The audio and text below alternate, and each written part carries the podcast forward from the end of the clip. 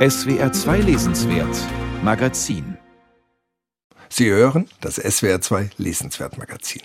Die irische Autorin Claire Keegan ist außerhalb Irlands immer noch eher ein Geheimtipp. Das könnte und ich finde, das sollte sich jetzt ändern, denn die Verfilmung ihrer Erzählung Das dritte Licht unter dem Titel The Quiet Girl wurde als erster irischsprachiger Film überhaupt für den Oscar nominiert, der in zwei Wochen verliehen wird. Der Steidel Verlag hat nun das dritte Licht in einer neuen, von der Autorin überarbeiteten Ausgabe in der Übersetzung von Hans Christian Oeser veröffentlicht. Und Christoph Schröder hat die knapp 100 Seiten lange Erzählung gelesen. Herr Schröder, was ist das für eine Geschichte? Ja, es geht um ein junges Mädchen, vielleicht sieben oder acht Jahre alt, das von ihrem Vater zu Verwandten auf einen Bauernhof an der irischen Ostküste gebracht wird. Dort soll das Mädchen, das keinen Namen bekommt, vorerst bleiben, weil seine Mutter erneut schwanger ist und die Familie schlicht kein Geld hat, um die Kinder durchzufüttern. Das sagt natürlich auch schon einiges über das Milieu, in dem diese Geschichte spielt. Und dort bei den Verwandten, Mr. und Mrs. Kinsella heißen die, öffnet ja. sich dem Mädchen eine ganz und gar neue Welt. Und das Berückende an diesem Buch ist unter anderem, dass uns als Lesern diese Welt ganz durchschnittlich vorkommt. Für das Mädchen aber ist es das Paradies. Es gibt Rhabarberkuchen und es gibt ein heißes Bad. Vor allem aber gibt es Zuneigung und Empathie ja. und Fürsorge und all das hat dieses Mädchen von ihren Eltern offenbar nicht erfahren. Man spürt an jeder Stelle der Erzählung, dass die Autorin was kann. Können Sie mir sagen, warum ich so begeistert war?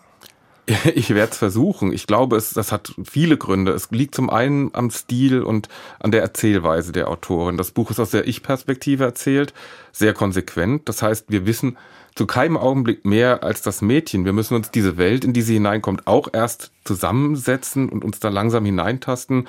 Und das bedeutet aber auch, dass wir als Leser erst einmal total verunsichert sind von dem, was uns erwartet. Und es ist wirklich unglaublich, wie viel Schwingungen und Erfahrungen und Aspekte in diesen knapp 100 Seiten hineingepackt sind. Es empfiehlt sich schon, dieses Buch langsam zu lesen, auch deshalb, weil es sonst so schnell vorbei ist. Ja, ich fand es auch spannend, mich dabei zu beobachten, wie ich das gelesen habe, weil ich weiß gar nicht, wodurch Claire Keegan das geschafft hat, dass ich so ganz aufmerksam und sorgfältig einfach jedes Wort lesen wollte. Ja. Es ist auch ein spannendes Buch, obwohl eigentlich so unspektakuläre Dinge erzählt werden, weil diese Spannung so geschickt aufrechterhalten wird. Wodurch denn?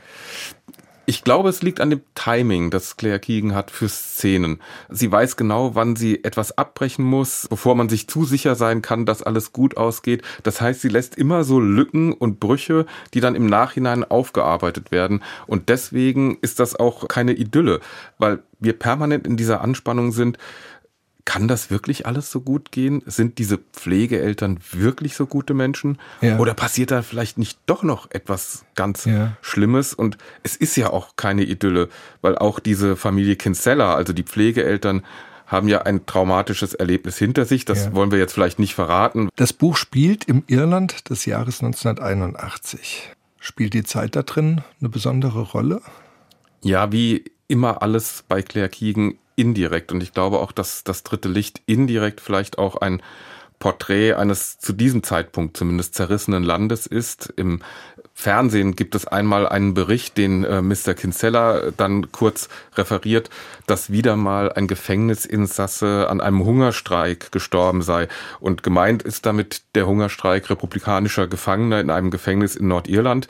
Äh, Margaret Thatcher, die Premierministerin, ist diesem Hungerstreik mit wirklich unbarmherziger Härte begegnet, wie man es von ihr eben kennt. Und in diesem Sommer 1981 starben zehn Menschen im Gefängnis, was ja. dann wiederum zu einer neuen Anschlagsserie der IAA führte. Also all das spielt im Hintergrund mit als Stimmung, als Momentaufnahme eines Landes.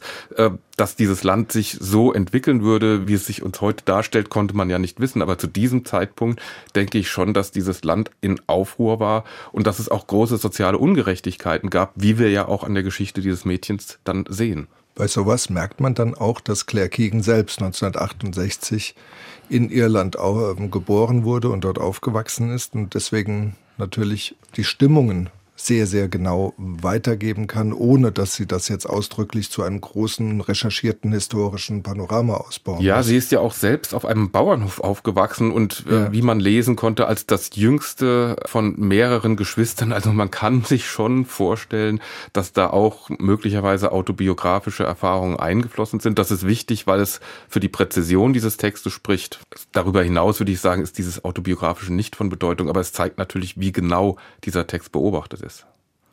Claire Keegan schreibt nicht nur Erzählungen, sie hat im vergangenen Jahr auch einen Roman veröffentlicht, Kleine Dinge wie diese.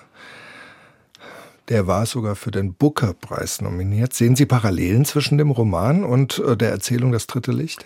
Ja, es gibt Parallelen, ich glaube vor allen Dingen im Personal. Also abgesehen davon, dass auch kleine Dinge wie diese ein sehr kurzes Buch ist und ein ganz großartiges Buch, wie das dritte Licht auch. Aber ich glaube, was diese Bücher verbindet, ist, dass diese Autorin ein Gespür hat für sozial Schwache, für unterprivilegierte Menschen und die umhüllt sie so mit einer ganz zarten und leisen Empathie und Zärtlichkeit und es kommt niemals eine Sekunde auch nur ein Hauch von Sentimentalität dabei auf. Und diese Balance zu halten, das ist eine ganz große Kunst, finde ich. Und deswegen ist Claire Keegan auch wirklich eine große Autorin, die es jetzt endlich vielleicht zu entdecken gilt. Das wäre sehr schön. Jetzt noch eine Frage zum Schluss. Ähm, der Steidel Verlag. In diesem Verlag ist das Buch erschienen. Der Steidel Verlag ist der Verlag von großen sozialdemokratischen Autoren wie Oskar Negt und Günter Grass. Der Steidel Verlag ist auch der Verlag letztes Jahr gewesen von Annika Büßings Nordstadt. Mhm. Ähm, auch dieses Buch ist jetzt wieder wahnsinnig schön geworden. Ja. Es lohnt sich eigentlich schon in eine Buchhandlung zu gehen, nur um dieses Buch einmal anzugucken. Stimmt, ja. Und dem Kaufimpuls dann zu widerstehen, dürfte anstrengend werden. Ja, das, das ist tatsächlich so. Also wenn wir für diesen Verlag, der wirklich wunderschöne Bücher macht, auch noch ein bisschen Werbung machen können, allein diese Bücher anzufassen, die sind in Leinen gebunden, sie sind sehr aufwendig gestaltet. Ähm, es gibt dann ein Lesebändchen, selbst bei den kürzeren Büchern. Es macht Spaß, diese Bücher zu lesen, auch deswegen, weil man sie so gerne anfasst. Nein, es ist aber auch ein emanzipatorisches Konzept, Erzählungen, die im Elend spielen, so edel auszugestalten. Das hat die Literatur verdient, das haben die Autoren verdient, die Leser haben es verdient. Also, ich sprach mit Christoph Schröder über Claire Keegans Buch Das dritte Licht, das ist bei Steidel erschienen. Herzlichen Dank. Ich danke Ihnen.